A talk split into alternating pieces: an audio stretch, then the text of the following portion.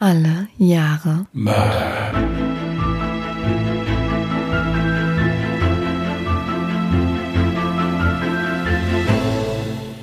Herzlich willkommen zu Alle Jahre Mörder, dem True Crime Podcast mit Christian, hallo. Und Wow, Jasmin, hi. Versuchst du jede Folge einmal so ein Stücken höher zu kommen oder? es ist tatsächlich so, dass ich das unbewusst mache. Also ich mache mir darüber über diesen Teil äh, nicht so viel Gedanken. Okay. Ich würde das auch gern so belassen. Also, wenn es dir nichts ausmacht. Ja. Das freut mich. Liebe ZuhörerInnen, wir nehmen jetzt schon zum zweiten Mal auf. Wir haben schon ganze 18 Minuten aufgenommen. Und dann habe ich doch abgebrochen, weil mir aufgefallen ist, Phoebe war, also meine Katze, war im Hintergrund doch so laut, dass ich gefühlt alle 30 Sekunden einen Schnitt hätte machen müssen und das war mit zu viel Schnittarbeit. Wir hoffen jetzt einfach mal, dass sie jetzt still ist. Sie hat gespielt, gegessen, jetzt fehlen nur noch Streicheleinheiten. Gut, sie war auch praktisch nicht immer im Hintergrund. Sie ist ja einmal über den Tisch gelaufen, komplett so am Mikrofon vorbei auch und so. Ja. Aber ich glaube, sie hat jetzt so den Abend begonnen und äh, hat sich hingelegt. Zumindest höre ich nicht mehr dieses Glöckchen, was man immer so hört, wenn sie. Mhm. Dabei habe ich hier heute extra einen stilleren Ball mitgebracht vom Einkauf. Aber der ist trotzdem noch zu hören. Ja, sie hat eben gespielt und man nicht so die Kurve gekriegt. Also der, der, der Ball rollte und die Katze äh, ist halt aus der Kurve geflogen da auf, auf dem Boden unten. Aber es ist okay. Also ihr geht's gut. Alles in Ordnung. Uns geht's auch gut. Wir hatten eh kein großes Thema für den Anfang. Also insofern, äh, Ja, das ist so unsere Abendbeschäftigung, der Katze beim Spielen zuzugucken und darauf zu warten, bis sie still wird. Und was macht ihr so in eurer Freizeit? Ach so, ich vergaß, True Crime Podcast hören. also du hattest beim ersten Mal, als wir das probiert haben, hast du noch eine Frage gestellt. Willst du die jetzt spontan auch nochmal stellen? Oh ja, ganz spontan hätte ich eine Frage an euch, liebe ZuhörerInnen. Wann hört ihr denn unseren Podcast? Hört ihr das auf dem Weg zur Arbeit? Hört ihr das zum Einschlafen? Oder vielleicht bei einer völlig anderen Beschäftigung, wie beim Kochen oder so? Der Grund, warum wir fragen, ist, wir, immer wenn wir Zuschriften bekommen, schreiben die Leute, ich höre euch zum Einschlafen. Sollte das bei allen der Fall sein, ist es natürlich so, dass es uns etwas Arbeit sparen würde. Weil in der Regel ist man so nach 20 Minuten eingeschlafen, wenn man im Bett liegt. Das heißt also, dass dann die Qualität etwas abnehmen könnte, man vielleicht auch, man vielleicht auch nicht mehr so viel recherchieren müsste oder so. Deswegen, deswegen fragen wir einfach. Also gibt es irgendjemand hier in dieser Runde, der den Podcast wirklich auch bis zum Schluss hört? Also bei mehr als drei Leuten würden wir dann so weitermachen. Ansonsten wäre die Alternative, nach 20 Minuten einfach irgendwelche gute Nachtlieder zu singen. Dann sind sie endgültig wieder wach, wenn ich anfange zu singen. Also schreibt uns da gern mal auf unseren so sozialen Medien, die Jasmin jetzt wieder wie aus der Pistole geschossen aufzählen wird. Ja. Oh, gut, dass du es erwähnst.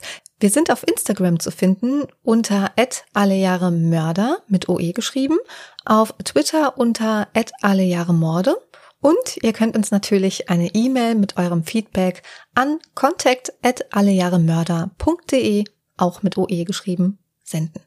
So, und Jasmin macht auch gerade weiter, denn Jasmin ist heute dran mit ihrem Fall. Willst du mal so spontan geplant anfangen? Ja, ganz spontan. Und den Teil, den du jetzt schon gehört hast, den hast du jetzt natürlich noch nicht gehört. Also tu komplett überrascht. Ich kann in der Zwischenzeit das Auto waschen gehen schnell oder so, ist ja kein Problem. Gut, dann fange ich jetzt mal an.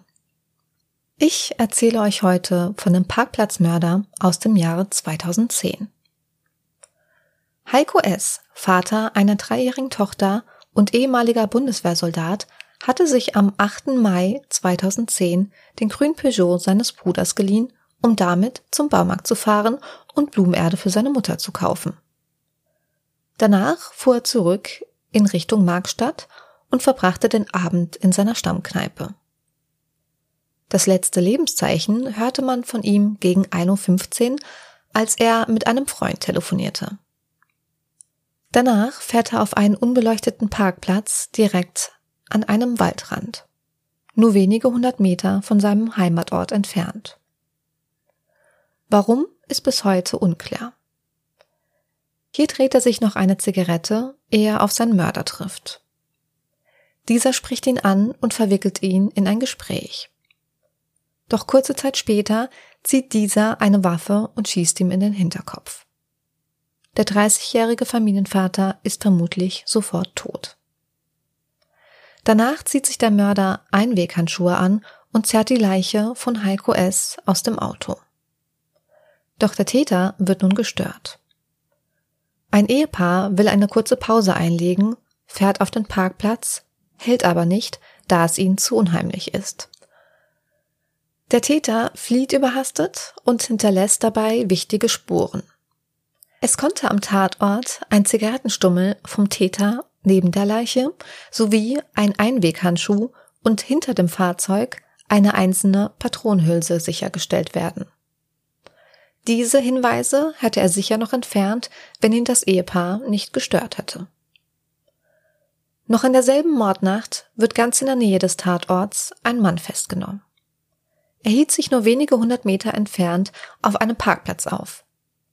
Er verwickelt sich bei seiner Vernehmung in Widersprüche und kommt zunächst in Untersuchungshaft. In einer weiteren Vernehmung gibt er jedoch einen wichtigen Hinweis zum Fahrzeug des wahren Täters. Er benennt einen dunklen BMW. Doch zunächst wird diesem Hinweis nicht nachgegangen. Circa acht Wochen später, am 2. Juli 2010, noch während der Verdächtige in Untersuchungshaft sitzt, folgt ein weiterer Mord. Diesmal in Hessen.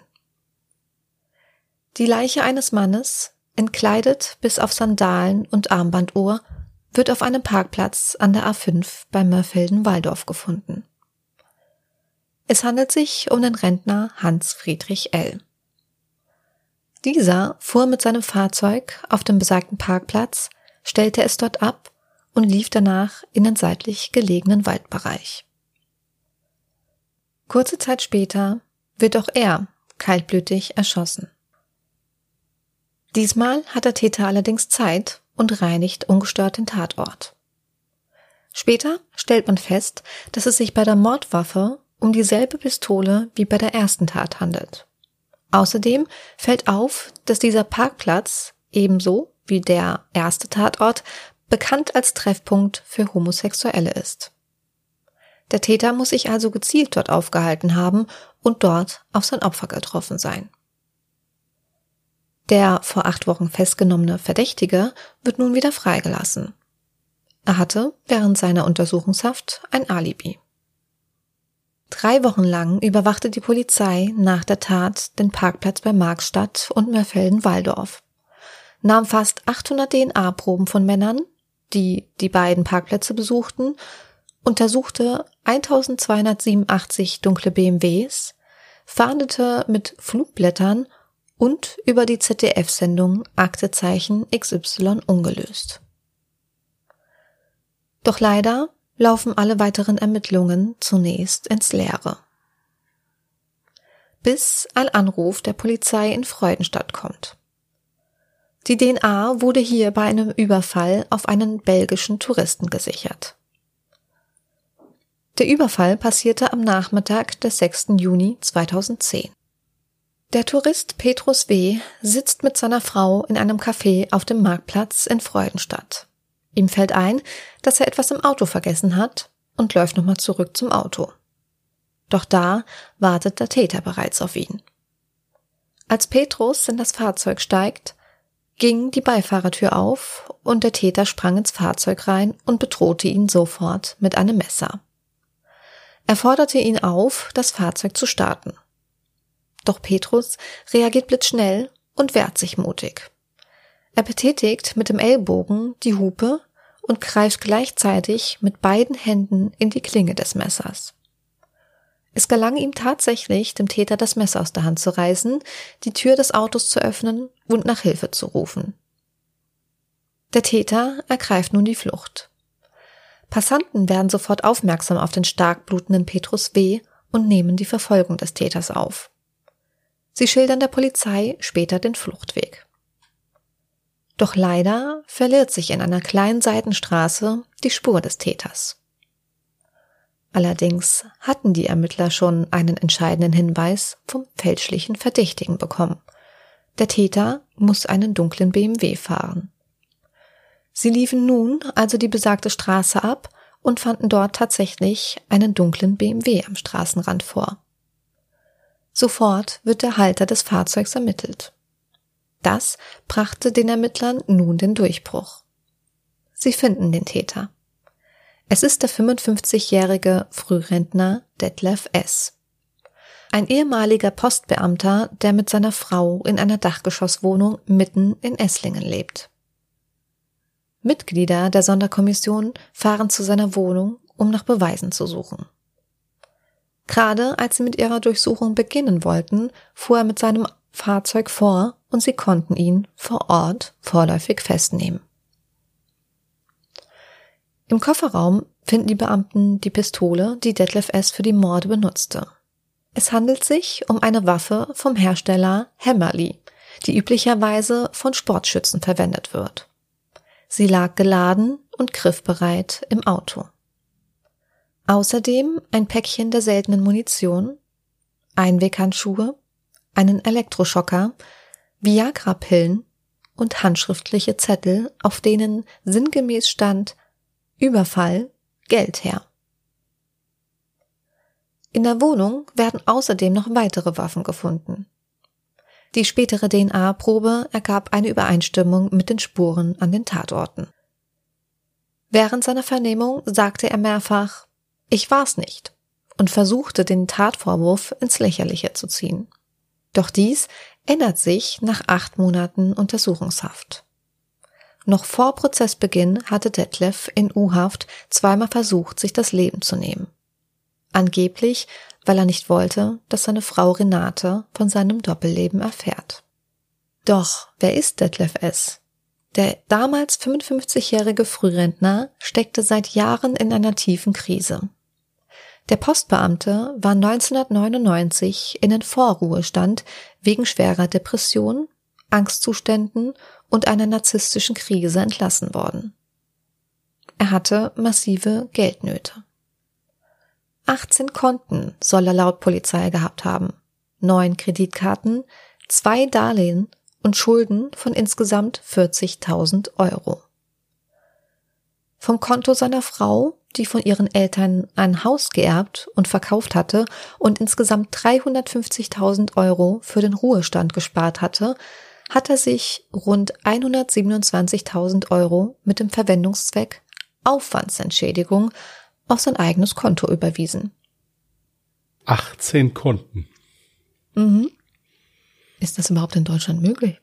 Ja, du kannst ja so viel Konten eröffnen, wie du möchtest. Ja. Und da fragt keiner mal nach. Ja gut, wenn du nur ein Konto eröffnest, ist das ist ja ist ja kein Problem. Jede Bank ist ja froh, wenn Konten eröffnet werden. Ja. Wo bestimmt irgendwann mal nachgefragt wird, ist, wenn du halt mit jedem Konto dann den Dispo überziehst, was denke ich ja hier der Fall sein dürfte. Hm. Ich finde auch den Begriff Aufwandsentschädigung ziemlich dreist und dann so das viel Geld fand ich auch heftig, ja. rüberzuschieben. Genauso wie die Kombination der im Fahrzeug gefundenen Sachen, also Waffen, Hm. Munition, Einweghandschuhe, Elektroschocker und Viagra. Ja, und die Zettel nicht zu vergessen. Ja, also schon, schon krass.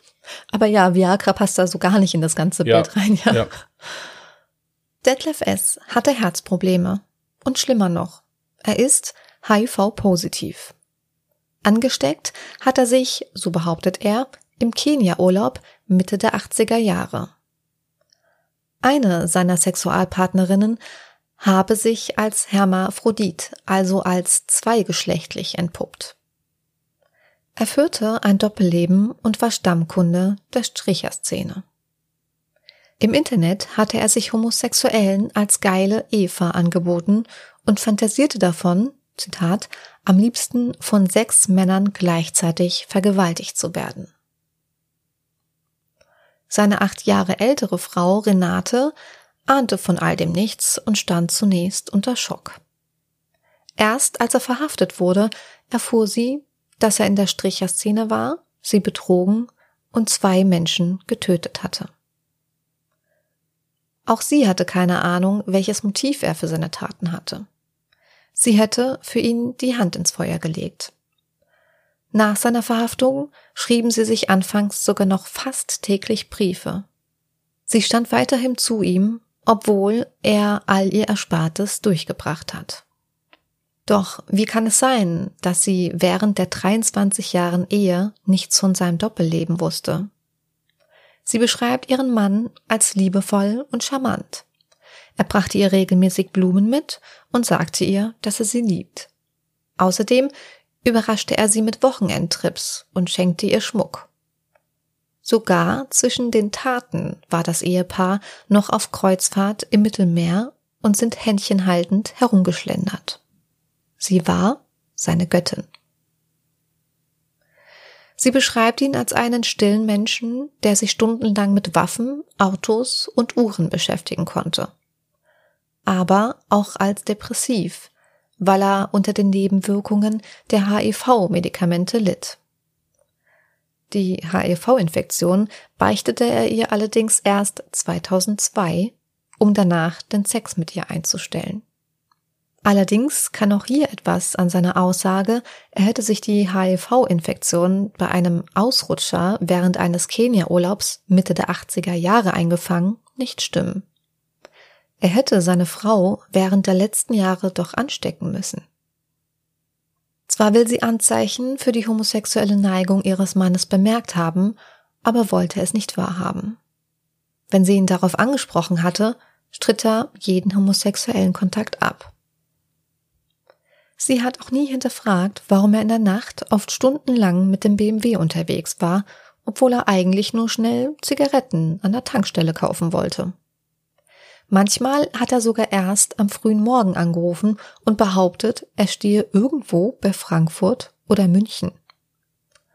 Was halt komplett konträr zueinander ist. Ich sehe schon den Gesichtsausdruck. Nein, also, also Frankfurt liegt jetzt nicht gerade in München. Nein, das, nein, zum einen das und zum anderen immer noch unter der Aussage, er würde Zigaretten holen fahren. Ja, ja, ich gehe mal kurz Zigaretten holen. naja, also sie glaubte es ihm, weil er zum Stressabbau eben gern schnell Auto gefahren ist. Also sprich, er ist nachts schon des Öfteren raus und hat gut, es einfach okay, geliebt, ja. nachts zu fahren, weil man dann ja auch schneller auf der Autobahn fahren kann.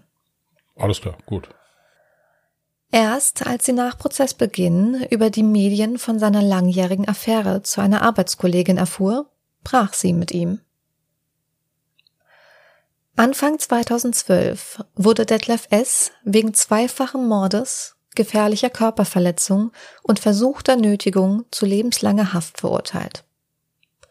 Außerdem erkennen die Richter eine besondere Schwere der Schuld und ordnen die Sicherungsverwahrung an. Laut Gericht suchte er sich seine Opfer willkürlich aus. Der Angriff auf den belgischen Touristen lag zwischen den zwei Morden. Nachdem er Heiko S. auf einem dunklen Parkplatz ohne Zeugen erschossen hat, suchte er einen größeren Kick und änderte darum nach dem ersten Mord sein Vorgehen. Als dies misslang, ist er bei Friedrich L. wieder vorsichtiger vorgegangen. Beide Morde geschahen auf Parkplätzen, auf denen sich Homosexuelle für unverbindlichen Sex treffen. Allerdings schließt die Kammer einen Hass auf Homosexuelle als Motiv aus. Auch Mordlust als Motiv kann die Kammer nicht eindeutig feststellen. Detlef S. selbst sagte an keinem Tag des Prozesses ein Wort zu den Vorwürfen. Ebenso reglos nimmt er den Urteilsspruch entgegen. Er wirkt fast, als ginge ihm das alles gar nichts an. Die einzige Regung, die er in den kompletten Verfahren zeigt, folgt während der Aussage seiner Ehefrau Renate H. Er bricht währenddessen in Tränen aus. Die Sitzung muss kurz unterbrochen werden. So heftig nimmt ihr Auftritt Detlef S. mit. Als er wieder in den Saal geführt wird, spricht er sie direkt an. Seine Worte gehen im Wein unter, aber er scheint zu sagen, es tut mir leid. Renate H. lebt heute von Hartz IV. Ihre Dachgeschosswohnung in Esslingen musste sie aufgeben und in eine Sozialwohnung ziehen. Obwohl sie als selbstständige Werbefachfrau einst gut verdient hat und insgesamt 350.000 Euro für den Ruhestand gespart hatte, stellte sie nach der Verhaftung ihres Mannes fest, dass das gesamte Geld weg war. Er hatte sich allein um die gemeinsamen Finanzen gekümmert und hatte alles ausgegeben. Das ist schlimm. Das ist wirklich. Das finde ich wirklich schlimm. Immer mehr zog sich Renate zurück und schämte sich für die Taten ihres Mannes. Bekannte wechselten oft die Straßenseite, wenn sie vorbeilief, und die Nachbarn gingen auf Abstand. Und noch schlimmer, der Hausmeister rief ihr sogar mal Du Mörderfrau nach. Darauf folgten drei Aufenthalte in der Psychiatrie. Mittlerweile hat sie begriffen, dass sie nur das gesehen und gehört hat, was sie sehen und hören wollte. Denn wenn sie irgendwas hinterfragte, drohte ihr Mann sofort mit der Trennung. Er wusste genau, wie er mit ihr umgehen musste. Denn ihre Angst, verlassen zu werden, war tief in ihr verankert, da sie als Kind von ihren Eltern verlassen wurde. Diese flohen aus der DDR und ließen Renate mit fünf Jahren bei ihren Großeltern zurück. Sie verehrte ihn, schuf sich ein Wunschbild, dachte und fühlte sich ihn so, wie sie ihn gerne haben wollte. 2015 hatte sie es satt, sich zu verstecken und Scham für etwas zu empfinden, das sie nicht getan hatte. Sie musste darüber sprechen. In ihrem Buch und ich habe nichts geahnt, schrieb Renate Haar nieder, wie ihre Welt am 11. Dezember 2010 zusammenbrach, als eine Spezialeinheit der Kripo in die Wohnung stürmte und ihren Mann festnahm. Dieses Buch habe ich tatsächlich nicht gelesen, ganz einfach aus dem Grund, ich habe mir ein paar Rezensionen durchgelesen und so ein bisschen so eine Inhaltsangabe. In dem Buch geht es tatsächlich nicht um den Fall, sondern im Prinzip eigentlich nur um ihre Gefühlswelt. Richtig, ja. richtig. Ja, und deswegen dachte ich mir, okay, das wäre jetzt vielleicht überflüssig, wenn ich noch zusätzlich das Buch lesen würde. Die Rezensionen waren auch ein bisschen gemixt, was die Emotionen angeht, weil laut einiger Leser so ein bisschen die Opfer in Vergessenheit geraten sind und sie sich ein bisschen egoistisch, in Anführungsstrichen egoistisch ausgedrückt hat. Hm, ja, aber es gibt auch viele, die sagen, dass es unfassbar spannend und interessant ist, diesen ganzen Fall mal aus der Sicht der Frau eines Mörders zu hören, äh, beziehungsweise zu lesen. Sie ist im Prinzip auch ein Opfer, wofür er jetzt nicht verurteilt wird, aber mhm. auch ein, ein Opfer dieser Tat, im Prinzip, wenn man es so nimmt. Ich bin bei Renate tatsächlich ein bisschen zwiegespalten. Zum einen sehe ich sie natürlich ganz klar als Opfer. Aber andererseits muss ich auch sagen, ich kann dafür kein Verständnis entwickeln, wie man so blauäugig in eine Beziehung gehen kann, wenn sich der Mann um alle Finanzen gekümmert hat. Ich kann, ich kann mir heutzutage nicht vorstellen, dass selbst wenn ich einen Ehemann habe, dass ich mich so gar nicht um meine Finanzen kümmere, dass mir nicht einmal auffällt, wenn plötzlich 350.000 Euro weg sind. Das muss einem doch auffallen. Da gebe ich dir recht. Also das ist schon, ist schon ein bisschen komisch. Zuweilen ist ja dann, also gerade wenn jetzt solche Abbuchungen sind mit 127.000 Euro als Aufwandsentschädigung. Ja. Sowas fällt auf. Auch jetzt, wenn von 18 Konten, da kommen ja auch mal Briefe nach Hause oder irgendwie sowas. Also, wenn ich mir mhm. überlege, wie oft meine Bank mir schreibt und ich bin mit allen Sachen nur bei einer Bank, also wie ja. viel Briefe ich von denen geschickt bekomme. Nein, es sind keine Mahnungen. Also das ist, ist schon richtig. Also das, was du zum Schluss geschrieben hattest, dass sie halt Angst hatte, da verlassen zu werden, das steht, denke ich mir, schon groß im Vordergrund, auf jeden Fall. Ja. Ich denke, sie wollte in dem Moment dann auch vieles einfach gar nicht wahrhaben und hat das extrem verdrängt. Ich meine, mir würde doch auffallen, wenn mein Partner ständig nachts unterwegs ist und eigentlich das Haus verlässt mit der Aussage, ich gehe mal kurz Kippen holen und dann erst am nächsten Morgen wiederkommt. Und das ist ja auch scheinbar regelmäßig vorgekommen. Ja, man denkt da so unwillkürlich so an das Lied von Udo Jürgens. Ich war noch niemals in New York. Der will, der will ja auch nur kurz Zigaretten holen gehen. Naja. Ja. Nein, also die, was, was mich jetzt noch mal kurz interessieren würde, mhm. der hat jetzt auf diesem Parkplatz da Menschen umgebracht. Mhm. Einen richtigen Grund, warum er das jetzt gemacht hat, der ist aber nicht rausgekommen. Also weiß man bis heute tatsächlich nicht, weil er zu seinem Motiv immer geschwiegen hat.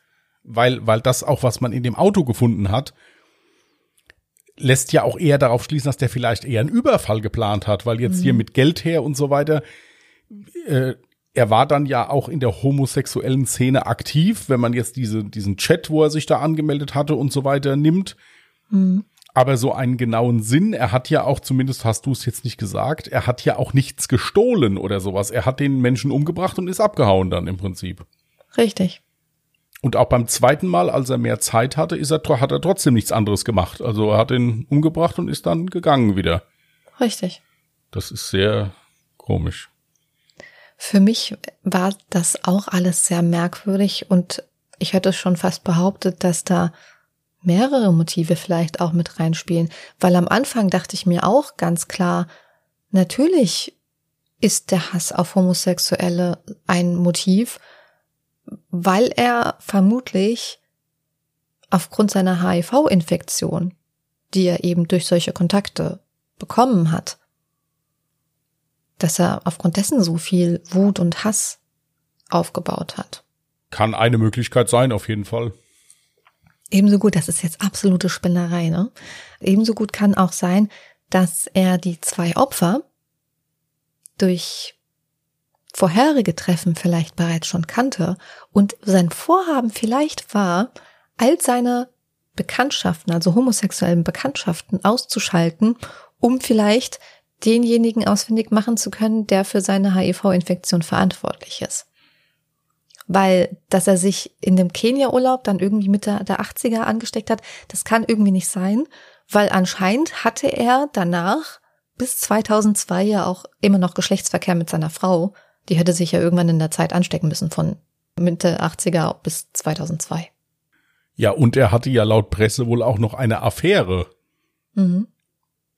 Also, nee, das, das fand ich eben sehr, un, sehr undurchsichtig. Ich weiß nicht, für, für mich, ich habe eben, hat mich mal kurz so, so die Idee beschlichen, dass der vielleicht eigentlich Überfälle machen wollte. Mhm. Und das dann zweimal nicht funktioniert hat, weil vielleicht die Betreffenden kein Geld dabei hatten oder irgendwie sowas. Und er dann deswegen aus Angst erkannt zu werden oder so, äh, Warum suche die, ich mir die dann genau auf einem Parkplatz, der bekannt ist für ja, Treffen von Homosexuellen? Vielleicht gerade aus dem Grund, weil er sich da vielleicht sicher war, da ruft niemand die Polizei, weil ein Großteil der Leute, die sich auf diesem Parkplatz treffen mhm. und vergnügen, vielleicht nicht erkannt werden wollen oder nicht mit diesem Parkplatz, der ja meistens dann auch für solche Vergnügungen bekannt ist, ja. damit in Verbindung gebracht werden wollen oder so, weil das, denke ich mir, war auch der Grund, wo die den ersten Verdächtigen verhaftet haben. Ich glaube, dass der sich so in Widersprüche verstrickt hat, weil das dem unangenehm war, weil er vielleicht ja, gar nicht mit diesem sagen. Parkplatz in Verbindung gebracht werden wollte. Ich glaube, das war der Grund. Hätte der einfach offen und ehrlich gesagt, ja, ich treffe mich da mit anderen Männern, um mich zu vergnügen, hm. hätte die Polizei vielleicht von dem abgelassen. Ich weiß es nicht, aber ich kann es mir zumindest vorstellen. Also ich finde deine Denkweise sehr interessant. Das kann durchaus sein. Ich finde aber an der Stelle hätte ich dann in den Presseberichten vielleicht auch Informationen erwartet, wie ja, die Opfer wurden beraubt, Portemonnaie fehlte oder sonstiges. Das war ja laut Presseberichten nie irgendwie rauszulesen, dass es sich dabei irgendwie um einen Mord aus wie sagt man? Habgier. Habgier handelt, genau. Danke. Gerne. Von daher denke ich tatsächlich, also so, so merkwürdig es sich anhört, bin ich irgendwie so schlussendlich bei meiner Annahme geblieben, so, er hatte einfach mehrere Motive. Zum einen Hass auf Homosexuelle und zum anderen wollte er wahrscheinlich in Zukunft eben auch Überfälle planen, sonst wären ja auch diese Zettel in seinem Auto nicht gefunden worden. Wer weiß, was er jetzt mit diesem belgischen Touristen vorhatte. Da hätte es auch genauso gut sein können. Ich meine, alle anderen Opfer hat er ja direkt, alle anderen, die zwei, hat er direkt umgebracht, erschossen. Und ihn hat er ja noch am Leben gelassen und hat ihn aufgefordert, loszufahren. Vielleicht hat er ja auch eine Entführung geplant mit anschließender Erpressung. Das ist alles absolut logisch, was du sagst. Und das kann auch durchaus so sein. Mich hat halt so ein bisschen gewundert, ja, dass, dass das ja eigentlich, was der da macht, ich meine, kein Mod ergibt einen Sinn, darf man jetzt nicht falsch verstehen, aber, aber das hier hat ja nur überhaupt keinen Sinn ergeben. Bei den Schulden, die er hatte, wäre ein Überfall naheliegend gewesen. Das ja. ist so ein klassischer Bankräuber, der sagt, okay, gut, muss jetzt äh, dringend Geld haben und so weiter. Ist auch noch bewaffnet, ist auch noch Sportschütze, also im Prinzip kann er mit einer Waffe umgehen. Ja.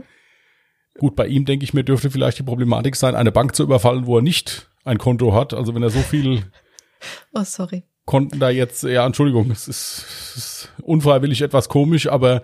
Ja, du hast absolut recht, aber unfreiwillig ist es komisch, ja. Das ist das eine.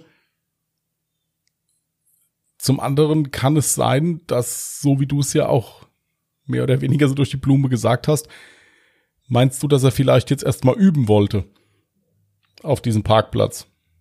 Üben würde ich nicht sagen, dann hätte er seine Opfer ja nicht direkt umgebracht. Das ist halt das, was sich für mich daran auch beißt. Ja, dann mhm. hätte er einfach erstmal jemanden überfallen, einfach nur. Also dieser unterschwellige Hass auf Schwule in Kombination mit dieser HIV-Infektion, wo ja schon wahrscheinlich ist, dass er sich so etwas bei solchen Aktivitäten zugezogen hat. Mhm. Wahrscheinlich. Wie gesagt, wir waren nicht dabei. ja. ja das würde es zumindest erklären, warum er die Leute umbringt. Mhm. Zumindest für mich jetzt so.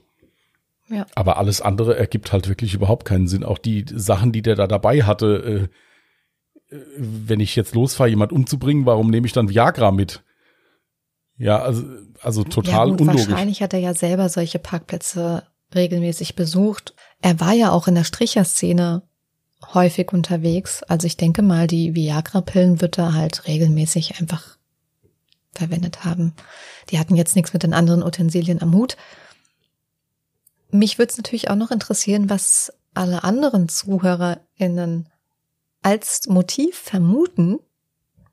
Das könnt ihr gerne unter unserem Instagram- oder Twitter-Post auch ähm, reinschreiben.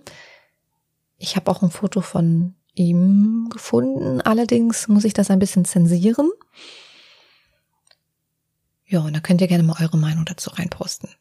Was ich übrigens auch interessant finde, also Detlef S. war auch vorher schon mal verheiratet. Und ich habe die Information gelesen, dass er seiner ersten Frau noch vor der Trauung gestanden haben soll, dass er bisexuell ist. Darum verstehe ich gar nicht, warum er Renate bis zum Ende hin eigentlich nie gestehen wollte, dass er vielleicht homosexuelle Neigungen hat. Ja, es ist alles ziemlich undurchsichtig. Also was jetzt nicht daran liegt an deiner Recherche, sondern einfach, ich denke, dass der sich halt wirklich nicht eingelassen hat. Ja, also dass man einen Großteil von dem, was man was man bräuchte, um das Ganze halbwegs zu verstehen, wenn man einen Mord überhaupt verstehen kann, nicht zur Verfügung hat. Ich kann es halt nicht verstehen, warum jemand, der ja eh schon verurteilt ist und im Prinzip nichts mehr zu verlieren hat, warum er dann nicht einfach irgendwann die Karten auf den Tisch legt und sagt, hört mal zu, das sind meine Motive, einfach um mit sich selber ins Reine zu kommen. Ja, es gibt halt leider Menschen, die wollen nicht mit sich ins Reine kommen oder die kommen dann vielleicht mit der Realität nicht klar. Ja. Ich hatte auch noch versucht herauszufinden, ob er denn noch lebt. Er hatte ja auch in der Untersuchungshaft, noch vor Prozessbeginn, hatte er zwei Mordversuche hinter sich, also Selbstmordversuche. Das erste Mal hat er seine Medikamente quasi gespart, hat sie nicht genommen, angespart. Das ist der Klassiker, und dann ja. alle, genau, dann alle gleichzeitig genommen. Und beim zweiten Mal hatte er versucht, sich mit einem Messer den Hals aufzuschneiden. Dann nochmal zu Renate selber. Manchmal ist es für mich überhaupt nicht nachvollziehbar, wie sich die Frau in der gesamten Ehe verhalten hat. Und was ich auch noch interessant war, war die Tatsache, dass ich in einem Artikel gelesen habe, dass der Sohn, also auch sie hat aus der ersten Ehe, also vorher eine Ehe gehabt und Kinder. Und ihr Sohn aus erster Ehe sagte vor Gericht aus, dass seine Mutter sehr eifersüchtig sei und eher so ein Kontrollmensch ist. Und er selber darüber verwundert ist, warum sie von all dem vorher nichts gewusst haben soll. Hier, es gibt wirklich so Fälle, wo Menschen dann sowas ausblenden. Ja, die muss richtig kaputt gewesen sein. Ja. Das auf jeden Fall. Ich finde es auf jeden Fall mutig, dass sie aus dieser Geschichte irgendwie mental wieder rausgekommen ist und das Ganze irgendwie verarbeitet hat, auch in einem eigenen Buch und damit in die Öffentlichkeit getreten ist. Du hattest so komisch geguckt, ich dachte, du widersprichst mir jetzt oder so. Nein, nein, es ist. Äh, Okay. Hier, generell ist es so, wie man mit seiner Vergangenheit umgeht, wie man so etwas bewältigt, bin ich der Meinung, muss jeder Mensch für sich selbst entscheiden. Ja. Es gibt Leute, die machen das mit therapeutischer Aufarbeitung, was man generell jedem traumatisierten Menschen empfehlen sollte. Und hier sowas ist ein absolutes Trauma, ja. Hm. Und es gibt andere, die damit dann noch zusätzlich an die Öffentlichkeit gehen. Es, man hört es ja ziemlich oft, dass solche Bücher geschrieben werden. Sei es von Opfern jetzt, sei es von Tätern selbst, sei es von Angehörigen von Tätern, hatten wir ja schon öfters, sogar auch hier bei uns in den Folgen hatten wir es ja schon öfters. Ja, richtig. Das muss jeder für sich selbst entscheiden. Ich denke Mhm. auch, dass es, also ich könnte jetzt nicht sagen, ich würde das machen oder ich würde das nicht machen. Ich war Gott sei Dank noch nie in so einer Situation. Für mich jetzt aktuell würde ich sagen, ich würde es nicht machen.